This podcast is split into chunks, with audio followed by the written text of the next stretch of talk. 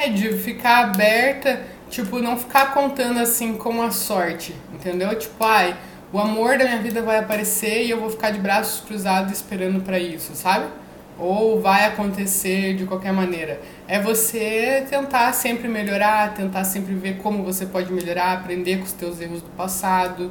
É a arte você estudar o que você já passou e você tentar saber sobre o assunto, sabe?